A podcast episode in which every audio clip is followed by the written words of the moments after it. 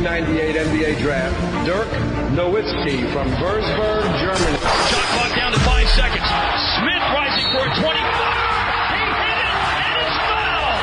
Jason Kidd, he has 20 assists. Andre will whip it out of the post, and Luca's going to have to take the step back three. Goes under Kyrie. Oh! Luca Magic! The Dallas Mavericks are NBA champions. The first title in franchise history.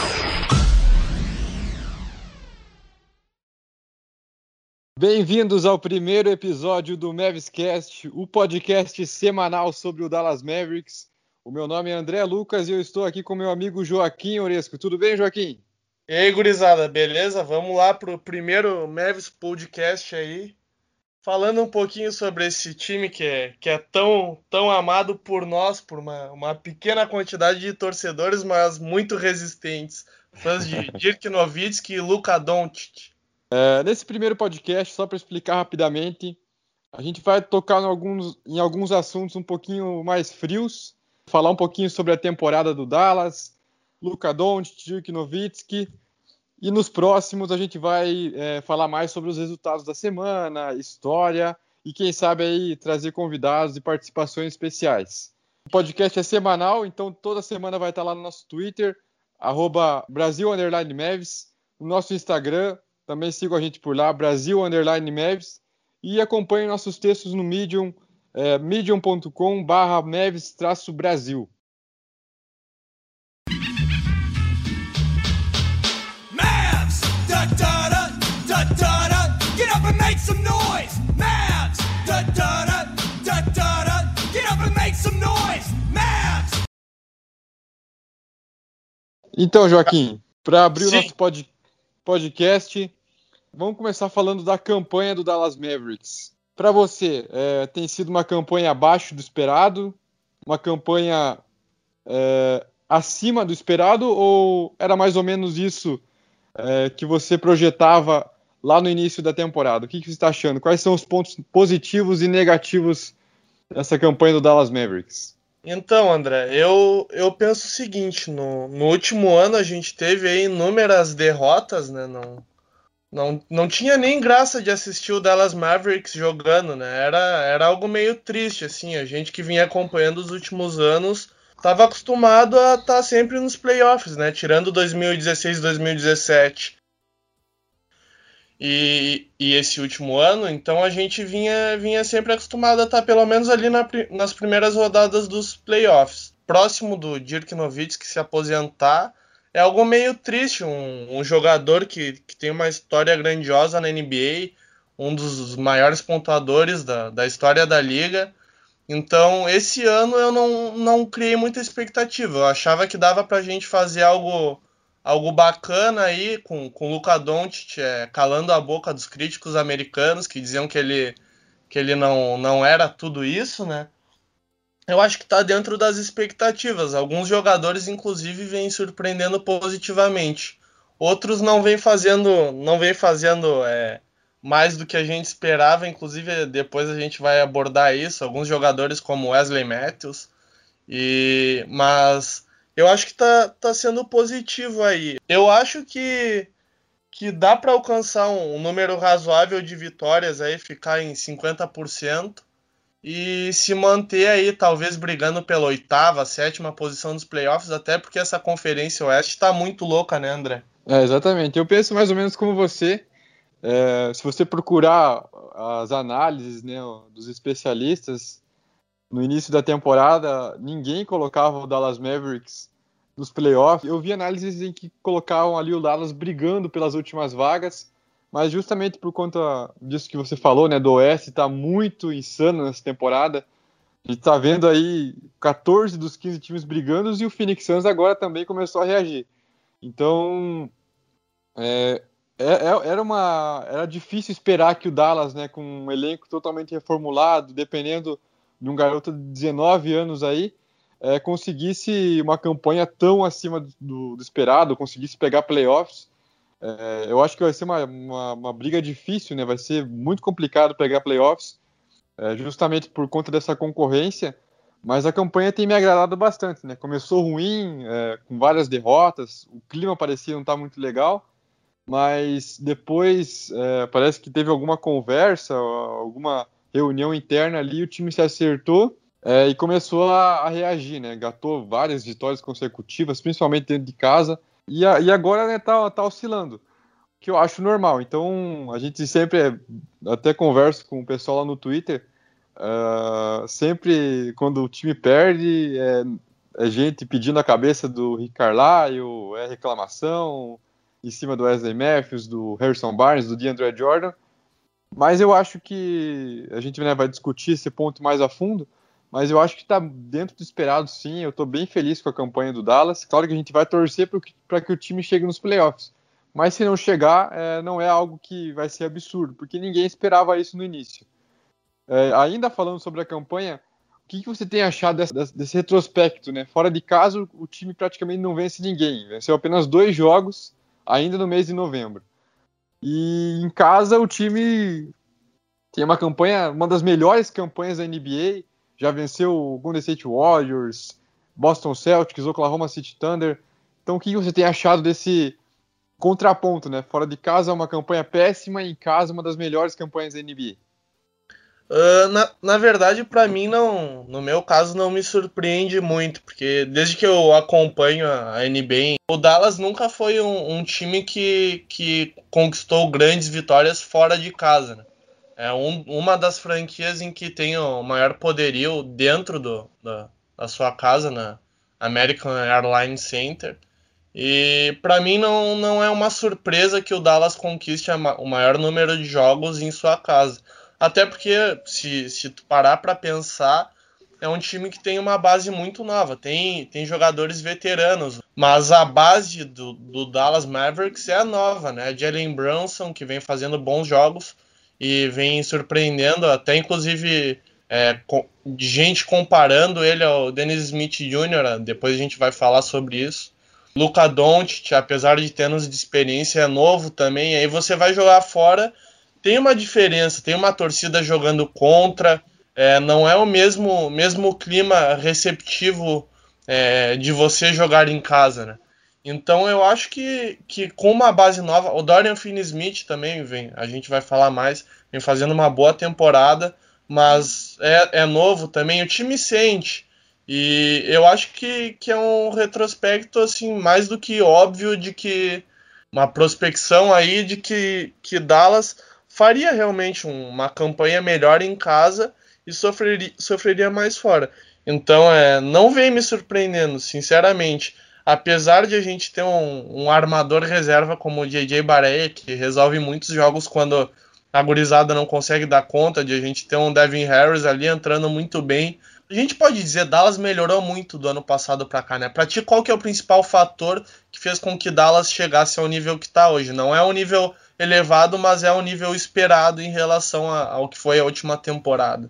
Para mim, né, o, o grande upgrade né, dessa temporada tem sido o Doncic, né? Não tem outra explicação. Eu, eu não esperava que o Doncic é, chegasse e tivesse um impacto tão grande, mesmo sabendo de todo o potencial que ele, que ele tem, né? A gente, eu acompanhei um pouquinho ele na Europa, na Espanha, li muito sobre ele, assisti muitos vídeos e a gente já sabia que ele tinha um potencial gigantesco, mas eu não sabia que, que ele ia chegar e já dominar as ações, é, se tornar o cestinha do time no, logo na primeira temporada.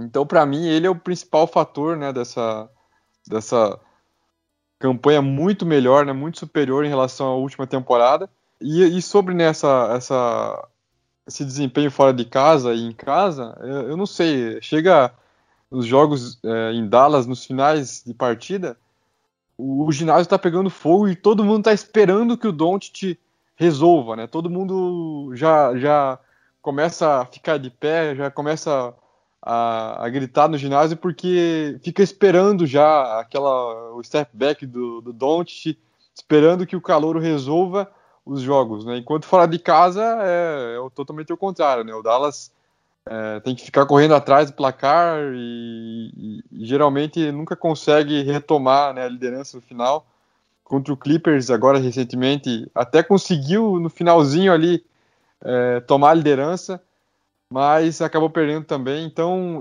eu não sei, eu vejo talvez como um, um fator psicológico de, de, ter, de ter os torcedores junto ali apoiando, é, e isso fazer com que né, o ginásio pegue fogo e, e, os jogadores tenham uma empolgação muito maior quando jogam fora de casa. E né, já que eu toquei aí no, no assunto do Doncic, eu acho que seria bacana a gente conversar então sobre o desempenho individual de cada jogador. Né? O que, que você tem achado, é, né, não apenas sobre o Doncic, mas do DeAndre Jordan que chegou, é, do Wesley Matthews que está em último ano de contrato, do Barnes, né, que também está aí nos últimos anos de contrato, e principalmente do banco de reservas. Né? O que, que você é, tem achado do desempenho individual de cada um?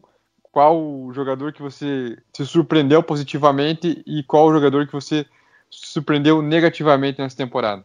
A meu ver, o jogador que mais evoluiu da última temporada para essa foi o Dorian Finney-Smith. Uh, a gente pode até fazer um comparativo do, do Dorian Finney-Smith com, com o Dennis Smith Jr. Porque com o Dennis Smith Jr. a gente tinha uma, uma esperança de, de ser um. não ser um Doncic, mas ser um franchise player, né? É, antes do Doncic chegar na, na NBA. É, era o, foi o, o, nono, nono na escolha do, do último draft antes do Doncic a gente tinha uma boa esperança nele. Mas na primeira temporada ele, ele provou que não, talvez não pudesse ser esse grande jogador, é, tomando muitas escolhas erradas em momentos decisivos dos jogos. Ele não, não tem um grande aproveitamento aí no, nos arremessos, né? E o Dorian Finney-Smith, nas duas primeiras temporadas, ele foi draftado um ano antes do, do Dennis Smith Jr., foi draftado em 2016 ele evoluiu muito do último ano para cá. Eu sou um, sou um cara que criticava muito ele até o ano passado. Tanto que no início dessa temporada é, se falou na possibilidade do Darian, do, do Arian Finney-Smith começar os jogos. Era algo que eu, que eu não gostava, enquanto o Harrison Barnes vinha de lesão. Né? Ele vem se tornando um defensor cada vez melhor. Ele vem obtendo melhor aproveitamento nos arremessos de quadra, apesar de não ter grande volume de jogo ele aumentou o número de. aumentou os minutos em quadra. Ano passado ele tinha 21 minutos por jogo, esse ano ele já tem 26 minutos por jogo. Ele aumentou a pontuação dele de 5,9 pontos para 8,3, então esse é um fator importante aí. Ele aumentou agora, ele tem uma média de 1,1 roubos de bola por jogo e ele, ele vem parecendo um jogador mais inteligente em quadra. Ano passado eu tinha a impressão de que ele sempre recebia a bola ali na zona morta para fazer o arremesso de três. Parecia que aquilo ali era considerado a especialidade dele. E mesmo assim, o que, a única coisa que ele fazia, ele errava. Apesar de ser um defensor bom, não, não, não ser um jogador que ficava devendo atrás. Agora, o Dennis Smith Jr., ele, se a gente comparar em relação ao Dorian Finney-Smith, parece que ele não evoluiu, né? Parece que falta maturidade para ele nos momentos decisivos dos jogos. Eu acho que ele acaba sofrendo uma pressão psicológica dele mesmo, de ele querer se comparar com o Luca Doncic, que veio aí com, com uma expectativa muito grande da Europa. Ele acaba às vezes querendo decidir os jogos da mesma maneira que o Luca Doncic decide. Só que ele não tem, infelizmente, ele não tem a mesma qualidade do, do Luca Doncic, né? Ele, ele é um bom jogador, é um, um jogador que tem uma explosão muito grande pro tamanho que ele tem, né? E eu acho que se ele se preocupasse mais em, em fazer um fazer os colegas dele se envolverem em quadra, é, ele é um bom cara em jogadas de pick and roll, porque o, ele tem muita explosão e o marcador vem para cima dele e ele acaba, se ele leva um DeAndre Jordan, um Dwight Powell do lado, ele consegue fazer aquela ponte aérea. E o Dennis Smith Jr. não, não evoluiu, infelizmente, é, do ano passado para cá. Inclusive, ele perdeu minutos em quadra, tá jogando menos um minuto. Agora ele tá jogando. Ele jogava 29 minutos, agora ele tá jogando 28 minutos por jogo. Diminuiu a média de pontuação. Ano passado eram 15 pontos por jogo, esse ano são 13. É, o que é positivo foi que ele melhorou o percentual de, de arremessos, aí ele está 43% no aproveitamento de, de arremessos de quadra. Também diminuiu um pouco aquela loucura de querer arremessar a bola de três, que a gente sabe que ele infelizmente não é especialista, né? Mas mesmo assim, em alguns momentos do, dos jogos, parece que ele quer fazer mais do que precisa, parece que ele quer decidir um jogo sem a necessidade de, de decidir. E isso me, me deixa um pouco triste. Tem muita gente diz, pede que ele seja trocado ou que eu eu acredito que a gente possa dar uma dar mais uma temporada para ele, que o Rick Carlisle precise conversar com ele, fazer ele entender que ele não é o jogador, não é o clutch do, do time do Dallas Mavericks, que essa bola vai ficar cada vez mais com o Luka Doncic. Então ele é um jogador que, que eu criei muita expectativa e até agora não, não devolveu esse, esse anseio por, pelo, por ele em quadra. Enquanto que o Dorian Finney-Smith, que que eu acreditava que não seria um, um, bom jogador e até imaginava que fosse acabar deixando a NBA mais adiante, vem fazendo boas partidas e se mostrando um, um bom, um bom reserva aí. E mais adiante creio até que, pode evoluir. Se ele continuar evoluindo como evoluiu da, dessa temporada, da última temporada para essa, ele pode ser uma das peças fundamentais aí vindo do banco de reserva, quem sabe mais adiante até titular tendo, tendo um banco com Dwight Powell, J.J. Barrett, que a gente não sabe até onde vai, e Dorian Finney-Smith, Devin Harris, acho que a gente pode brigar esse ano aí pelos playoffs. Então, é, eu concordo sobre, sobre a questão do, do Dorian Finney-Smith. Ele, para mim, tem sido uma grata surpresa. Eu também não esperava esse bom desempenho dele. Ele tem entrado, feito bons jogos na defesa, sendo uma boa opção ali né, para o perímetro. É, e outro jogador que eu também tenho gostado muito tem sido o Maxi Kleber, né? O Maxi Kleber é, era uma aposta, né? Um jogador que veio lá da Europa, ninguém conhecia direito e agora tem se tornado também um, uma das principais peças do banco de reserva, também entrando muito bem na defesa. Todo jogo tem um, um toco dele que, que vira um gif muito legal. E, na, e no ataque ele se mostra também um, um cara bem inteligente, sempre encontrando espaços ali para ser também uma opção do perímetro. Eu não esperava que ele desse esse salto, né? Porque ele não é um jogador tão novinho assim, né? Então ele, ele eu não sabia que ele tinha ainda alguma coisa para evoluir, mas felizmente ele vem evoluindo. Agora, falando sobre os jogadores que vêm me decepcionando, é, o Dennis Smith também está na minha lista porque, como você disse, né, eu esperava muito dele e ele não vem cumprindo, né? E pior que isso, além de não evoluir, às vezes ele acaba atrapalhando o Doncic, né? Porque é, são dois jogadores que precisam da bola na mão, só que o Doncic ele consegue atuar também no off-ball, né? Ele também se torna uma grande opção do perímetro quando você tem outro jogador com a bola na mão. E o Dennis ele fica meio perdido ainda. Então, é, até essa, esse, recentemente, né, que o, que o Dennis acabou perdendo alguns jogos aí por uma lesão no pulso, o Bronson tem se dado muito melhor com o Doncic do que ele. Eu quero muito que os dois deem certo, que os dois façam parte do futuro do, do Dallas Mavericks, mas é, se continuar assim, né, se o Dennis não evoluir mais nada, é, ou pelo menos né, ao lado do Doncic, aí eu acho que seria seria viável fazer alguma troca na próxima temporada. Eu, eu, ainda insisto, né, com que eles tentem um pouquinho mais fazer com que essa dupla dê certo, porque eu acho que tem muito potencial ali envolvido, mas precisa de algum ajuste ali para que os dois consigam explorar o máximo potencial, né? Mas se não der certo, eu pensaria numa troca.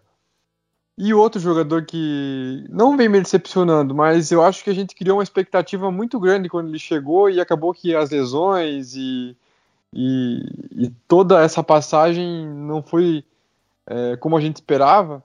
É o caso do Wesley Matthews. Né? O Wesley Matthews, quando veio do Blazers, a gente, eu, eu pelo menos gostava muito dele no Blazers.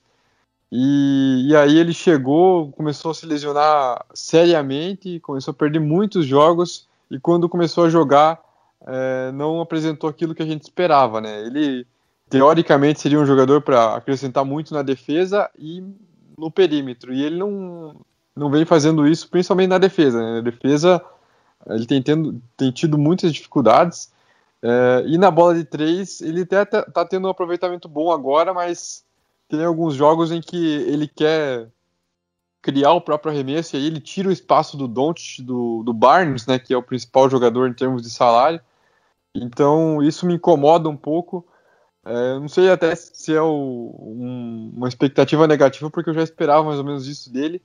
É, e eu acho que é um jogador que tem os dias contados aí em Dallas. Eu não acredito que ele vá continuar por muito tempo. Ele deve ser trocado, talvez ainda agora nessa virada de ano, mas se não for, eu acredito que, que ao fim da temporada o Mavis não vai renovar o contrato dele e a gente tem que buscar outro nome. Então, eu acho que esse elenco ele tem me surpreendido mais positivamente do que negativamente. Como a gente falou né, sobre a campanha, não esperava uma campanha é, tão legal nesse início de temporada, mas os jogadores vêm surpreendendo, principalmente o banco de reservas. Né? Eu, não, eu realmente não esperava que o banco de reservas fosse contribuir tanto. Eu acho que depois do Doncic é o fator mais determinante para essas vitórias acontecerem. E um outro jogador né, que está retornando aí, né, dispensa comentários, é o Dirk Nowitzki. Então, é, qual que você acha que é a importância do Dirk para esse elenco? E eu gostaria mais que você falasse um, pouquinho sobre qual foi seu sentimento ao vê-lo retornando naquele jogo contra o Phoenix Suns e depois né, contra o Sacramento Kings no primeiro jogo em Dallas. Primeiramente, eu queria dizer, comecei a acompanhar o Dallas Mavericks em 2011, é, no meio da temporada, assim, mais, mais para época dos playoffs mesmo. Até então eu só jogava basquete, eu não, não acompanhava NBA.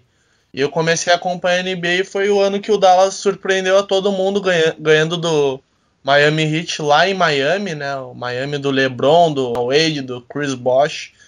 E, e eu lembro de. A, na época a internet não era tão boa eu não conseguia ver os jogos online. Eu não tinha, não tinha ESPN em casa, não tinha, não tinha TV a cabo.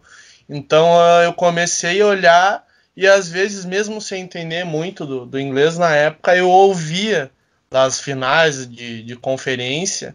E foi o jogador, o Dirk Nowitzki, foi o jogador que me fez eu, eu me apaixonar por NBA, por ser essa paixão aí, por, por envolver toda a minha vida, né? E o Dirk Nowitzki, ele a cada ano, ele é evidente que a idade vai pesando, ele vem jogando menos, vem sendo não vem sendo mais a mesma referência. Teve o ano em que a gente teve o Montaelis aí assumindo a responsabilidade. E aí depois disso parece que Dallas perdeu meio que, que uma referência assim de um, de um principal jogador. Claro que o, o Dirk Nowitzki ele vem sendo sempre o principal jogador de, desde 2011 e antes é, do Dallas Mavericks. Mas ele já não é mais aquele, aquele mesmo jogador que, que decidia partidas, é, que arremessava de três quando, quando o jogo apertava, quando, quando precisava que, que, que alguém decidisse o jogo. Uh, e nesse ano aí, creio que seja o último ano dele. Eu, eu, não vejo ele fazendo uma outra temporada, sinceramente. Quem vê ele em quadra consegue perceber que ele já não consegue mais correr. Ele ainda consegue enterrar, é, é um cara muito alto, né? mas ele já não consegue mais correr da mesma maneira. Tu, se tu começar a analisar uma partida dele, quando o time vai pro ataque no, em transição rápida, ele é sempre o último a chegar e ele já não defende, ele nunca foi um grande defensor, mas ele já não, não defende mais da mesma maneira, não tem mais a mesma força para fazer o box out, né? E eu acho que ele tem uma importância mais é, psicológica na equipe mesmo, mais de orientação aí para ser um tutor do, do Luka Doncic, do Dennis Smith Jr. É, eu, eu creio que ele, que ele é uma peça-chave nessa evolução da franquia aí, nessa, nessa nova nessa nova caminhada aí que vai ser com o Luca Doncic é, sendo o principal jogador da equipe. Mas dentro da quadra eu, eu não vejo ele com, com tantos minutos aí no, desde que ele voltou agora ele tem tido uma média de 7, 8 minutos por jogo. Ele não, não participa tanto assim do não, não recebe a bola para arremessar como ele recebia nas outras temporadas. E eu creio que a importância dele é mais como, como, como um tutor mesmo. Agora, como contribuição em quadra, eu não vejo tanto, tanto futuro nesse ano aí nos próximos, até porque ele deve deixar a NBA, né? A emoção que eu tive quando eu vi ele entrando em quadra é, e, e aquele vídeo dele com o Luca Doncic, os dois conversando e rindo em quadra, é algo, algo impagável, né? Porque é o passado da, da franquia, é o cara responsável por fazer muitos torcedores é, se encantarem pelo Dallas e é o cara que o outro cara, o Luca Doncic, que vem fazendo muita gente querer acompanhar Dallas. Olha, gente que nem sabia quem, quem eram os jogadores de Dallas, hoje aí ficam, ficam nos perguntando coisas sobre o time. É, gente que, que nem sabia quem era Luca Doncic, perguntando quem é esse cara, de onde ele veio, até porque os americanos não falam muito dele, né? Não falavam muito dele, agora estão sendo obrigados a falar. Então é, é muito legal ver esses, esses dois ídolos em quadra, um que, que a gente espera que supere o outro aí, que seja o, o melhor jogador estrangeiro da NBA. A gente não, não tem menor expectativa que isso, até porque o, os números comprovam aí a média de pontos do Luca Doncic até agora, 18.8 pontos. É, a gente compartilhou aí nas nossas redes sociais uma comparação Luca Doncic com o LeBron James na sua primeira temporada e são números muito parecidos, apesar de serem jogadores com estilos diferentes, mas a expectativa é muito grande em cima dele, né? Vocês podem perceber aí porque boa parte do nosso do nosso podcast aí é abordando o Luca Doncic e não tem como ser diferente, né? E para ti, André, eu sei que tu te emocionou muito quando viu o Dirk Nowitzki entrando em quadra e permanecendo ao lado do Luka Doncic. Conte-me para mim aí como foi esse momento. Ah, cara, foi um momento inesquecível, porque ele tinha entrado, né, contra o Phoenix Suns e atuou alguns minutos, mas justamente nos minutos que ele atuou, o Luca estava no banco. Uh, e aí, né, contra o Kings lá em Dallas, uh, finalmente a gente pôde ver os dois juntos e foi uma, uma alegria enorme, porque o Dirk estava muito tempo parado, né? Ele fez a cirurgia lá no começo do ano ainda. E o, e o Doncic, é, né, ele estava já comandando o time, já estava sendo a principal estrela do time, então é, no, era uma sensação muito satisfatória ver os dois juntos, né? A gente já tinha visto algumas fotos dele em bastidores juntos, naquele jogo em que o, que o Doncic teve aquela sequência de 11-0 nos últimos três minutos contra o Houston, é muito interessante notar que depois daquela bola contra o Clint Capella, em que ele vira o jogo, ele, ele comemora, ele vai para o banco e aí a primeira pessoa a chegar para vibrar com ele, para falar alguma palavra de incentivo, é o Dirk. E isso, aquilo já foi muito simbólico para mim. Então, foi muito marcante para mim ver os dois juntos. Eles parecem estar se dando muito bem, né, fora das quadras. E como você disse, né, o Dirk, infelizmente, ele já está numa, idade muito avançada, ele não consegue contribuir tanto, principalmente na defesa. Na defesa, é, ele é muito explorado, né, nesse jogo aí contra o Clippers. Uh, nos momentos em que ele teve em quadra, uh, ele não conseguiu ajudar muita coisa, porque justamente por conta disso, né, dessa pouca mobilidade que ele tem. Mas no ataque ele ainda consegue meter algumas bolas importantes, né? Ele já meteu a bola a primeira bola de três dele na temporada agora, recentemente. É, como você falou, né? Vai, vai ajudar muito mais como figura, né? Como a representação de um cara que é o principal jogador da história da franquia e vai ajudar, né? Vai ser o mentor aí do Luca Doncic nesse início. É, mas em quadra é difícil você pensar dele contribuindo em muita coisa. Talvez é, com um arremesso ou outro, se chegar em algum momento decisivo, né, quando ele estiver um pouco melhor, mais saudável, eu, eu, eu até vejo às vezes o, o colocando ele na formação final ali para de repente ser uma opção para o arremesso final, né? Porque decisivo ele sempre é. é impressionante o quão frio esse alemão é, porque a gente já cansou de ver jogos dele decidindo. As finais né, em 2011 foi algo absurdo, né? não só as finais, mas os playoffs como um todo. É, eu vejo ele contribuindo mais psicologicamente do que tecnicamente, né? E eu espero que, que o Mavis nessa última temporada, nessa possível última temporada dele, faça valer, né? Faça jus a toda a história que ele construiu por lá. Quem sabe o time não consegue uma vaga nos playoffs, a gente veja o Dirk pela última vez num jogo decisivo é isso que eu espero e, E, cara, já, já vem dando um gostinho, assim, muito amargo no coração, porque, assim como você, eu também comecei a acompanhar é, o, o, Dallas e o Dirk foi o principal responsável por me fazer torcedor do Dallas.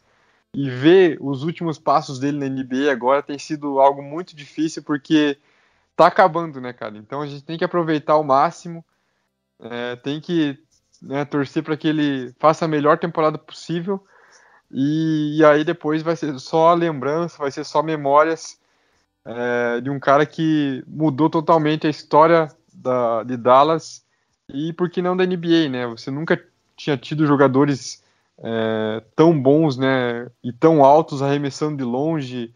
Então, ver esses últimos passos dele tem sido difícil. Eu espero que ele consiga fazer é, ter o melhor desempenho possível, né?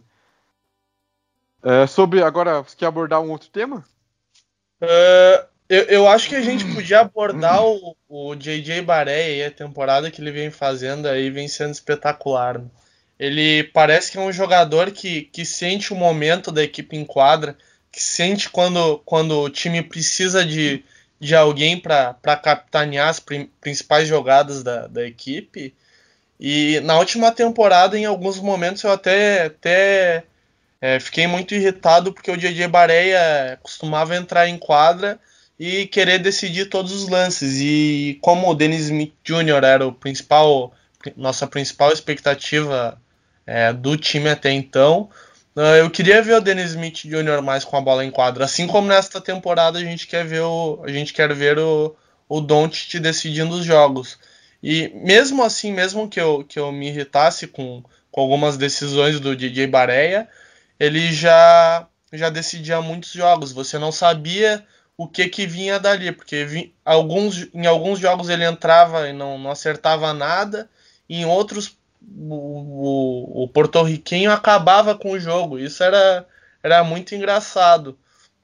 E esse ano eu não tinha grande expectativa nele. Eu imaginei que ele fosse diminuir em muito tempo em quadra, porque Dallas trouxe o, o Luca Doncic, que não não joga como arma, não não tem quadra posição de armador, mas ele acaba assumindo o papel de armador no time, né? E trouxe o Jalen Bronson, que é um, um, ótimo armador e vem, vem superando minhas expectativas. Imagino que é de todos os torcedores de Dallas. E eu não imaginava que o DJ Baré fosse ter uma temporada tão positiva. É, se comparar com o último ano, ele vem tendo números semelhantes. Ele vem mantendo a média de 11. Ano passado, ele tinha uma, a última temporada, ele tinha uma média de 11,6 pontos. Esse ano ele tem uma média de 11,7, subiu 0,1, não é nada muito, muito é, grandioso, mas ele diminuiu o tempo em quadra de 23,2 para 19,7 minutos. O que mostra que ele diminuiu o tempo em quadra mas ele o volume de jogo dele quando quando quando tá em quadra é muito maior. Ele parece que a equipe sente que ele tem o comando sobre a situação. Ele consegue fazer pick and roll com com o Powell. Ele consegue jogar quando o Luca Doncic está em quadra achando o, o, garoto aí, sabendo o momento de tocar a bola para ele não, não é a mesma coisa que, por exemplo, o Dennis Smith Jr. quando querendo decidir o jogo, quando, quando na verdade é o Luca Doncic que tem que comandar as ações. O DJ Bareia sabe o que fazer em quadra, sabe que tem que largar a bola pro Luca Doncic, mas ao mesmo tempo ele percebe quando o Luca Doncic não tá num bom momento e aí ele assume o jogo. Eu não sei se é a experiência, o que, que, que acontece, que ele, ele tem uma, uma visão de quadra, ele tem provavelmente o dia que ele, que ele deixar de jogar, que ele se aposentar, eu, eu consigo ver o DJ Bareia como treinador, porque ele consegue ter uma noção muito boa do jogo, ele consegue achar companheiros em quadra, ele tem uma presença de quadra, uma movimentação mesmo sem a bola, ele sabe o que fazer em quadra, ele tem a confiança dos companheiros. Então, para mim, ele é o grande responsável pela boa campanha do, do banco de reservas do Dallas Mavericks. E parece que em Dallas, assim como o Devin Harris, ele consegue, consegue se fazer mais, mais importante do que em qualquer outra franquia. Ele passou aí três anos em Minnesota e mesmo assim não tinha a importância que tem agora em Dallas, né? Teve até bons números, mas ao mesmo tempo o respeito que ele tem em Dallas, o, a importância que ele tem para o time aqui em Dallas, aqui em Dallas, lá em Dallas é, é, totalmente diferente, né? E aí com 34 anos ele vem fazendo aí se se você analisar a melhor temporada dele, né? considerando pontos, assistência, ele tá tá um pouco abaixo do ano passado, mas mesmo assim com menos minutos em quadra é a melhor temporada dele no Dallas e mesmo assim vindo do banco é, um jogador que é espetacular, é como o vinho, parece que, que quanto mais velho melhor ele tá. É, eu concordo com você, ele tem me surpreendido bastante. Eu não esperava, eu já, já descartava o JJ Bareia como uma grande opção do banco. É, e ele felizmente vem contribuindo muito, né? Nesses jogos que ele ficou fora aí contra o Kings, é, é contra o Phoenix Suns, ele, teve, ele perdeu dois jogos é, recentemente é, e o time, nossa, foi, todo, foi outro, assim, é, sentiu muito a falta dele. A segunda unidade, quando entra, é totalmente organizado por ele. Então eu também não esperava esse desempenho, como você destacou, ele está com a maior média de pontos da carreira, mesmo tendo minutos reduzidos. Algumas das estatísticas é, é a segunda ou a terceira melhor da, da carreira dele. É, para mim tem sido uma das gratas surpresas da temporada. E né, tomara que ele continue assim, tomara que uh, ele se torne relevante, continue relevante aí por algum tempo e consiga contribuir cada vez mais com o nosso querido Dallas. Então agora a gente vai abrir espaço para as perguntas. E a primeira delas é do nosso amigo Matheus, o arroba Teusep, é, T-H-E-U-S-E-P. Matheus, que é um grande companheiro nosso lá no, no, perfil do Twitter, é um dos nossos primeiros seguidores, sabe muito sobre a história do Dallas Mavericks. E a pergunta dele é justamente sobre o Bareia. Ele fala assim: é, aposenta a camisa 5, a 11 ou as duas do Bareia, Joaquim? ah, essa é uma pergunta complicada, né? Como é que você vai aposentar dois números? É, acho que só poucos jogadores têm essa honraria e o Kobe Bryant teve a mesma discussão. É complicado, né? Porque ele teve bons momentos com as duas camisetas. Né? Se fosse para aposentar, eu acho que aposentaria 11 na época do, do título aí, né? Então eu acho que eu aposentaria 11, apesar de, de ele estar tá fazendo. De agora o Dallas não tá, não tá tendo a mesma, mesma relevância é, que na época em que a franquia foi campeã. E, mas o Bareia, eu tenho a impressão de que hoje ele é muito mais importante do que era naquela época. Né? O que ele vem fazendo, como a gente já abordou antes, que ele vem fazendo pela, pela equipe aí, vindo do banco, contribuindo e auxiliando no desenvolvimento desses calouros aí do, do Luca Doncic, do Jalen Brownson, do Dennis Smith Jr é, vem sendo muito importante, mas como a camisa 11 é, anterior a, é, da época do título do Dallas Mavericks, eu acho que, que seria, seria mais legal que aposentasse esse número. E para ti, André? Ah, eu também. Ele, ele foi um dos principais é, coadjuvantes, né? Porque o protagonista foi o Dirk. Então, é, o resto a, contribuiu naquele título. E ele foi um dos que mais contribuiu aquela série contra os Los Angeles Lakers é inesquecível para mim, né? Ele acabou com, com, com, um dos jogos em Los Angeles. No último jogo em Dallas, ele também estava jogando demais, até levou uma, uma trombada brusca, né? Totalmente desproporcional do Andrew Bynum, né? Que recebeu falta flagrante e foi expulso. Então ele foi um cara fundamental naquele título. E eu acho que também, se fosse aposentar, aposenta, aposentaria a 11. Apesar de que, né, na história do Dallas Mavericks, é, pouquíssimos jogadores têm a camisa aposentada. Então, apenas três jogadores têm essa honraria, essa honraria né? O Derek Harper, lá na década de, né, de 80 e 90, que também é um dos grandes nomes da história do Dallas, né? A camisa 12 dele foi aposentada recentemente. É, o Brad Davis, também na década de 80 e 90, com a camisa 15, e o Rolando Blackman com a 22. Então, né, nem Jason Kidd, Steve Nash, jogadores que também marcaram história na, no, na franquia ainda não tiveram a camisa aposentada. Mas né, o JJ Varé é um cara fora de série e assim é, é para se pensar. Eu, eu não acho absurdo não, porque ele realmente é um cara que é um dos que mais é, disputou partidas pelo Mavis, foi essencial no título. Então assim, é, eu não acho absurdo não, né? Mas é, é uma franquia que dificilmente aposenta camisetas, né? Seguindo para a próxima pergunta, então, nosso amigo Rodrigo Tavares, arroba Serial Tavares, ele começa assim: Don't te hoje, don't te amanhã, don't te sempre. Eu concordo. é... e, e, a pergunta dele é: com base na atual campanha do Mavis, que núcleo o time pode ir mais longe, né? Ir além? Um, uma dupla, né, com Smith e Doncic, um trio com Doncic, Smith e DeAndre Jordan, ou construir um time totalmente novo ao redor do esloveno, né? Qual que é a possibilidade que você acha que tem mais chance de dar sucesso no futuro? É, a gente chegou a abordar isso antes, né? O futuro do, do Dennis Smith Jr.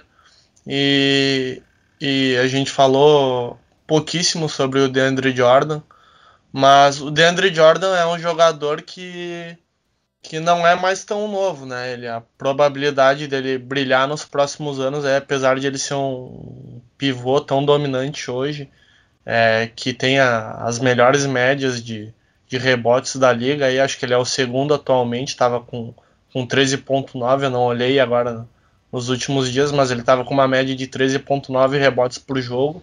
É, vem alcançando jogos com, com 20 rebotes, 23 rebotes. E, mas eu, eu não, não vejo um futuro do DeAndre Jordan, apesar de a gente teve, teve aquele, aquelas discussões sobre ele estar boicotando o Luka Doncic e agora já se vê que, que não era verdade isso, que eles se dão muito bem. Hoje, inclusive, o Deandre Jordan publicou um, um print do, do rolo da câmera dele no, no, Instagram dele com várias fotos do Luka Doncic, que pegou o celular dele e fez um álbum de fotos, um monte de selfies. Mas eu não vejo um futuro do Deandre Jordan na franquia.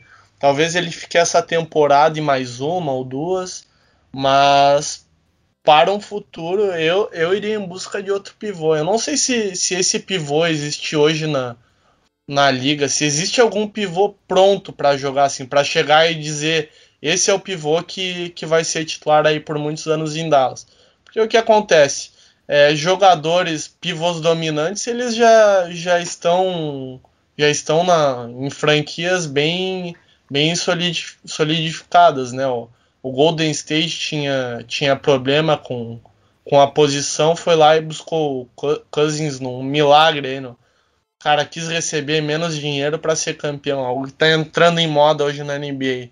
E, e o Mobamba que, que vinham projetando aí para Dallas antes de, de surgir essa possibilidade de draftar o Doncic, é, não é um jogador que que vem ganhando espaço no, no Magic. Talvez talvez seja necessário é, é, buscar algum pivô e trabalhar ele. Eu acho que se a gente for impaciente, não, não tem como, como esperar algo grandioso aí. Eu, eu me chama a atenção, o Rick Carlisle falou, o, Wendell Carter Jr. No, no Bulls é um bom pivô, mas dificilmente o Chicago Bulls vai deixar sair. E o Julius Randles aí é, um, é, uma boa possibilidade. Você, André, defende muito ele, né? Acha como ele se criou em Dallas, é de Dallas. Seria um bom nome, eu concordo. Eu acho que nesse momento talvez seja, seja o melhor nome aí para chegar em Dallas e, e, assumir essa posição. Até porque vem fazendo uma boa temporada no, no New Orleans. O Dallas pegou, pegou o Pelicans pela frente com Anthony Davis e, e Julius Randle e e sofreu com aquele garrafão deles, né? O Dallas perdeu basicamente por causa do garrafão. Uh, eu imagino que o futuro de Dallas aí possa ser com, com o Luca Doncic, com Dennis Smith Jr., que ainda é uma incógnita pra gente.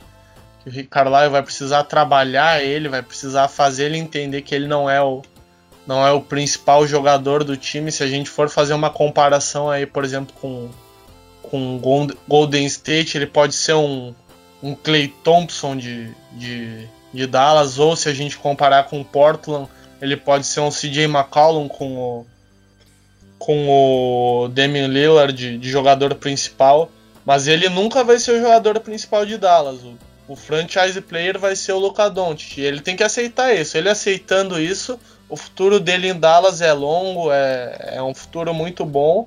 E a gente espera até que com títulos, né? Agora o pivô é uma incógnita mesmo. O Dallas vai ter que fazer algo diferente aí. Eu acho que já dá pra gente emendar com duas perguntas que também são, são relacionadas a isso. Uma é do Thiago Barros, o arroba de Thiago Barros. É, ele que mandou uma foto bem bacana aí, uma camisa lindíssima do Dallas, igual aquela sua azul. É. É, e também do Vitor Hugo 1, arroba Vitor Hugo 1. É, os dois perguntam mais ou menos é, sobre temas parecidos, né? Que é o Thiago Barros pergunta qual as posições mais carentes hoje para um cara carregar, para um cara chegar e já ser titular. Nesse caso, com quem vocês iriam atrás? E o Vitor ele pergunta qual o melhor jogador que pode vir para completar o time de Dallas que seja alcançável. Então acho que você já já, já cantou a bola aí. É, eu realmente sou muito, não sou muito fã, mas assim gosto bastante do estilo do Julius Randle. É um cara novo, como você destacou, nasceu e cresceu em Dallas, então tem uma identificação com a cidade. É, e ele é um cara que vem fazendo uma grande temporada lá, lá, lá em New Orleans. Eu acho que seria um jogador para chegar e evoluir junto com o Doncic, mas que também já, já está mostrando qualidades para alavancar a qualidade da franquia na próxima temporada. É, então, para mim, esse seria um dos principais nomes que o Dallas poderia correr atrás, né? É, outro jogador que me agrada bastante, talvez ali para a função do Matthews, seja o Chris Middleton do Milwaukee Bucks. Ele, se eu não me engano, vai ser agente livre na próxima temporada, então é, é um cara que marca bem, que tem a bola de três. É, eu acho que seria ideal ali para a vaga do, do Wesley Matthews. Ele também não é muito muito velho, né? Ele tem é, os seus 26, 27 anos. Então eu acho que seria um bom nome ali pro, pro Mavis pensar. E, e aí, né, o, o, a equipe vai ter um problema que é a questão de, das renovações, né? O Maxi Kleber, o Dorian Smith, é, o, o, próprio DeAndre Jordan, se, se, se, a franquia pensa em renovar, todos estão acabando aí o contrato no fim da temporada, então a equipe vai ter que decidir, né? Se vai mantê-los ou vai ir atrás de outros jogadores. Mas tem algum outro nome aí que você gosta e que você acha que poderia vir para Dallas na próxima temporada?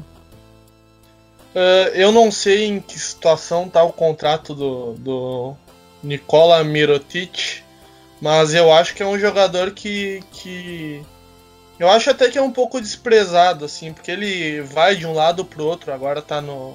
tá no New Orleans aí, junto com o Julius Reynolds. E ele tem, tem bom, sempre teve bons números, boas pontuações. Como eu já falei, ele pontua bastante. Eu acho que é um jogador que que tá alcance justamente por não ser não ser tão valorizado por por outras franquias. Ele teve boa passagem pelo Bulls, aí teve teve aquela briga, aquela confusão lá.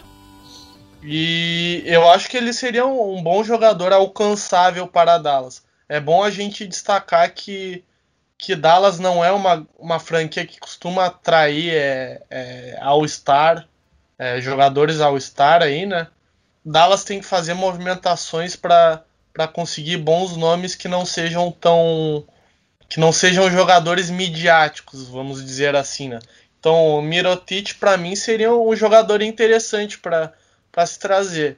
É, eu apostaria também em jogadores novos.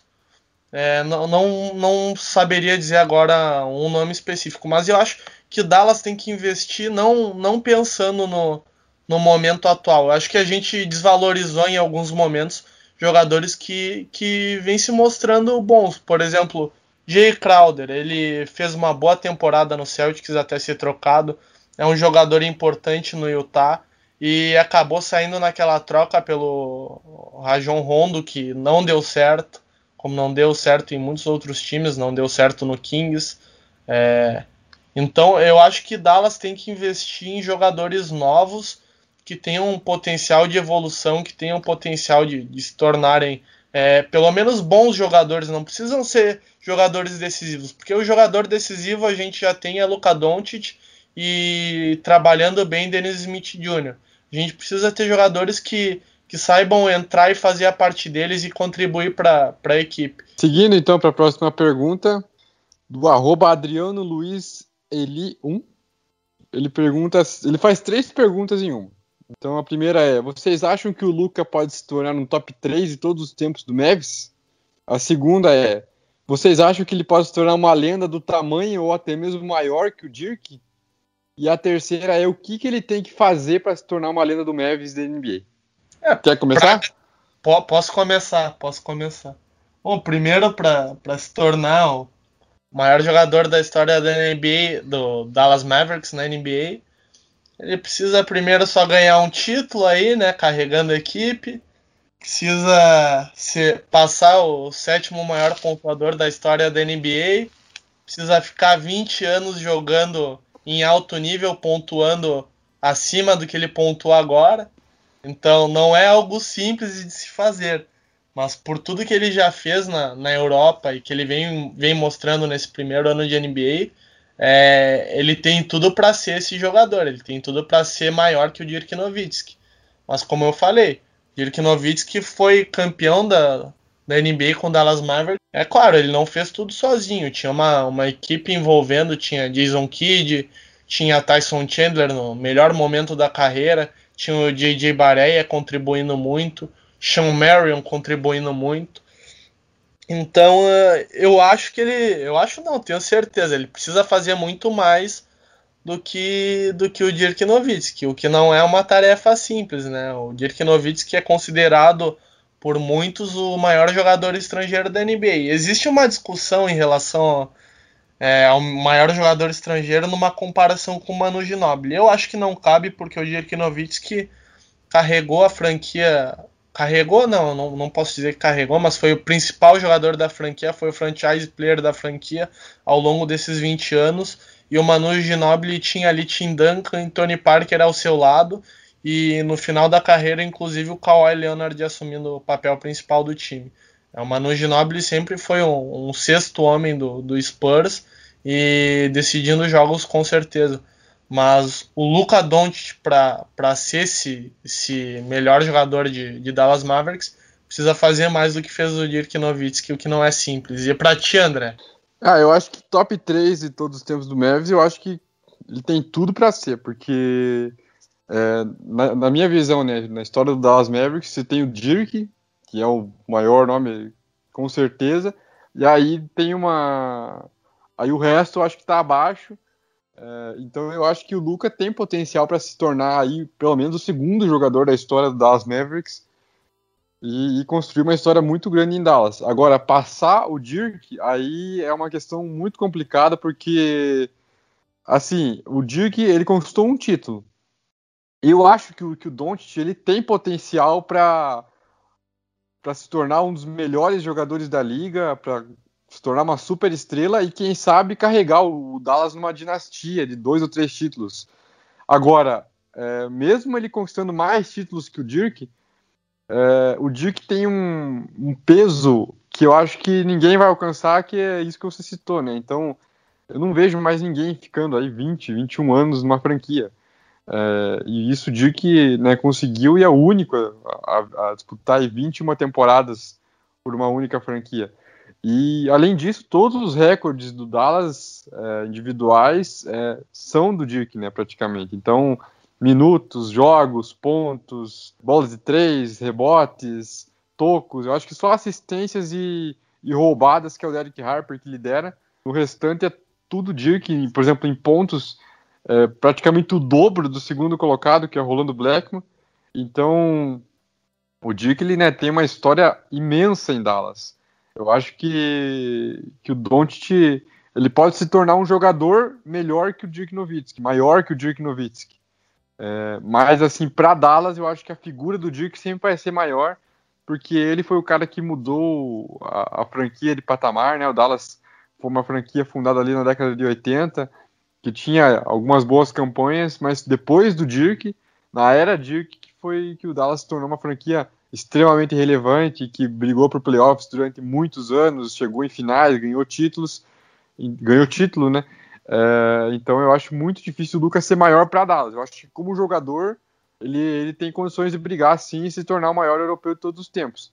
É, espero que ele consiga construir uma carreira tão grande quanto o Dirk lá em Dallas, é, que ele fique a carreira inteira lá, lá na cidade e, e traga muitas alegrias para a franquia.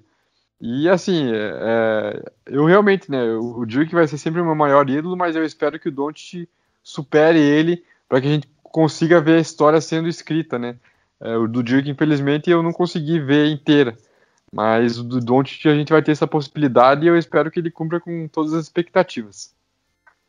Então a próxima pergunta é uma pergunta é a pergunta do arroba patriota underline BJR. Ele diz: Em um mundo paralelo, você trocaria o Doncic pelo quê? Por nada, cara. Hoje, hoje ele é um. Hoje o Luca Doncic é o, é o maior. O rock, rock em maior potencial da, da NBA. Não existe ninguém que, que chegue perto dele. Então eu não trocaria Doncic por ninguém mesmo que, que fosse. É, isso vai parecer loucura o que eu vou falar, mas mesmo que oferecessem é, Kevin Durant ou, ou LeBron James, eu acho que o Luca Doncic tem aí 20 anos para jogar em, em, alto nível, enquanto que, que o, o Durant, o LeBron já está em fase final de carreira, por mais que, que tenha números espetaculares aí, ele deve ter mais uns 5 ou 6 anos de, de carreira.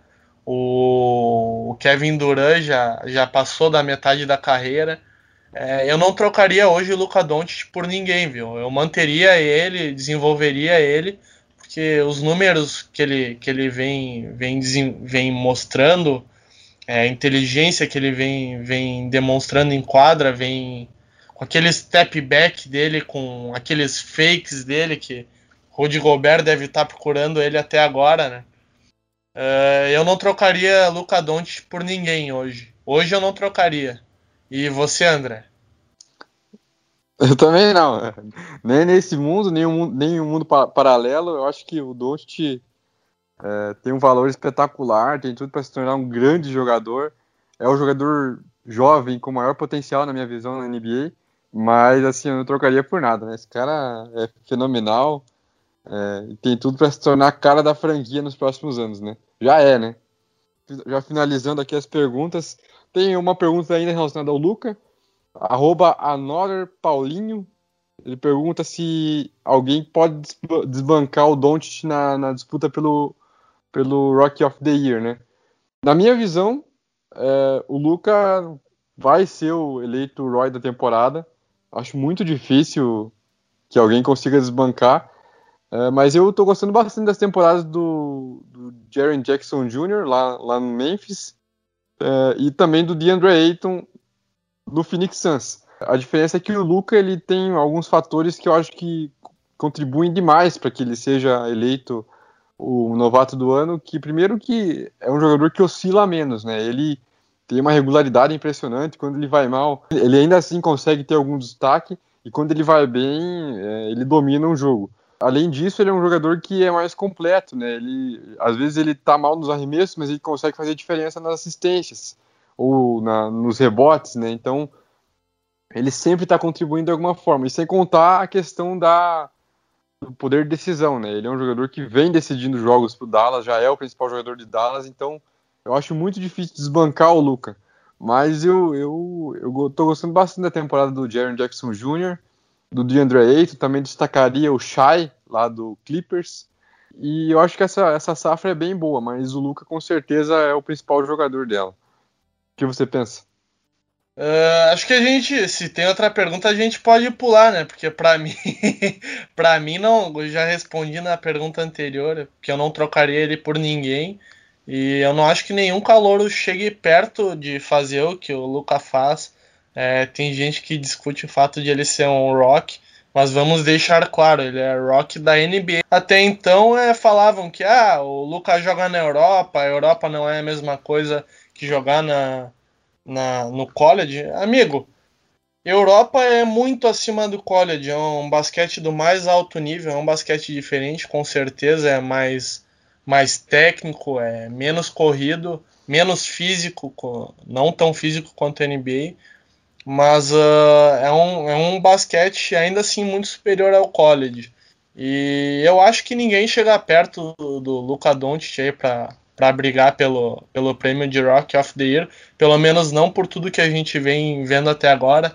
É, muita gente imaginava que ele pudesse ter uma dificuldade para se adaptar à NBA e não é o que vem acontecendo. Ele vem comandando Dallas, é, ainda levando em consideração outro fato. O Luka Doncic é, chegou e já, já ganhou o papel de destaque da, do, do seu time enquanto que DeAndre Ayton tem o, o Devin Booker para comandar o, o Phoenix Suns. É, outro, o Trey Young até vem comandando o, Atlanta Hawks, é, porém ele oscila muito, como tu falou, o Luka Doncic tem uma regularidade. O, o Trey Young ele tem um grande número de assistências, aí ele tem uma média muito boa, tá? Inclusive acima da, do Luka Doncic, mas tem jogos é, que ele sim, simplesmente não acerta os arremessos. E isso é algo normal na, na, NBA. E eu acho que ninguém se aproxima do Luka Doncic, o que é muito bom pra gente. Mais uma pergunta aqui relacionada ao Dennis Smith Jr. É, pergunta do arroba AC Pedro 08. Até o momento, com a campanha do time, vocês manteriam o Dennis Smith Jr. para um terceiro ano? e pegariam reforços na FA ou tentariam uma troca já esse ano e deixariam Bronson e Doncic para a próxima temporada? Uh, na minha concepção, é, vale a pena segurar o Dennis Smith Jr. mais uma temporada para ver como vai ser a evolução dele este ano, esta temporada. É, eu não trocaria ele agora não, a não ser que aparecesse um, um, negócio de ocasião aí que fosse muito bom, pivô novo e dominante aí talvez eu fizesse uma troca assim pensando numa posição que é carente, que é difícil de encontrar um bom jogador, eu não trocaria ele essa temporada. É, eu esperaria para ver como vai, vai, como vai desenrolar o, restante da temporada. E se não fosse bom, aí sim, ano que vem eu trocaria. É, eu penso mais ou menos igual. É, eu, eu, daria um pouco mais de tempo pro, pro Denis se adaptar aí ao Luca. Tentaria né, fazer com que os dois rendessem bem juntos. Mas, né, se continuar assim, é, é inevitável, né? Não dá para você prejudicar o desempenho do Luca. É, então, eu também buscaria uma troca, principalmente visando aí um jogador de garrafão, quem sabe, já que o, que o Mavis não tem um jogador tão jovem para a posição. E eu faria o mesmo, né? Eu esperaria mais um pouco, mas se na próxima temporada não tivesse dando certo, eu já trocaria também. E para finalizar, então, a última pergunta o nome dele é Lafayette Anderson de Almeida Silva.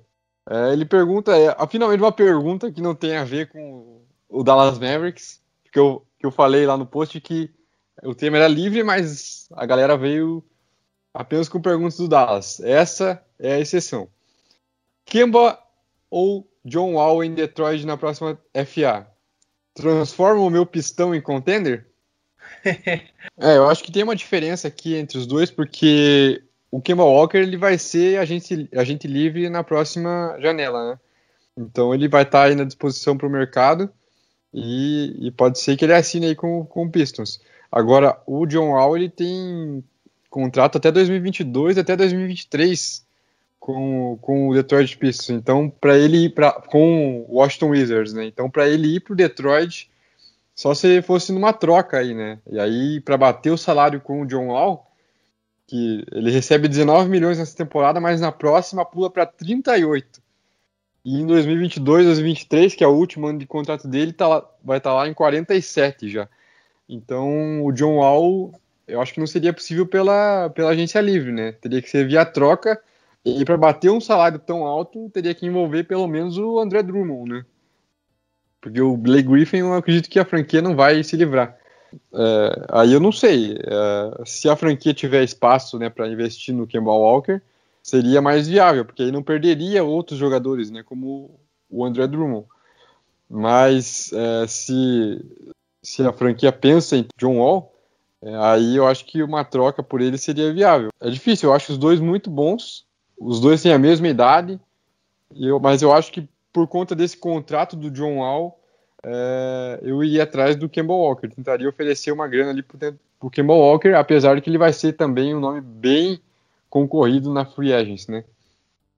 Mas vo É. você acha que o Charlotte Hornets vai liberar, vai liberar tão fácil por mais que não não não tenha contrato, que ele vai ser um agente livre? Você acha que o Charlotte Hornets não vai oferecer toda a grana que puder por ele e ele não vai ter vontade de ficar por lá, já que ele é o principal nome da franquia hoje em dia? Eu acho que sim, eu acho que o, que o Charlotte vai atrás, vai oferecer uma grana altíssima, né? A gente sabe que, joga, que, o, que as franquias que selecionam os jogadores né, do draft na hora da renovação, elas podem oferecer um valor maior que as outras franquias. Então eles têm essa vantagem do dinheiro. Agora, tem que ver qual que é a prioridade do Kemba Walker, né? É, ele tá lá no Charlotte há anos já, e, e até agora o time não conseguiu montar um time à altura dele, né? Vai ter que ver, né? Ele vai ter que decidir se ele vai preferir o dinheiro. Não que ele não vá receber outras ofertas também muito grandiosas, né? Provavelmente muita gente vai atrás dele, mas o Short vai ter esse benefício de oferecer um pouco mais. Um pouco mais, né? Muito mais, né?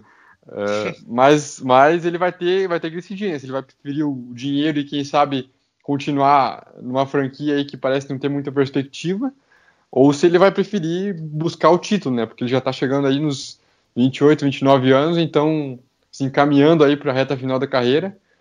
Uh, e aí ele vai ter que tomar essa decisão.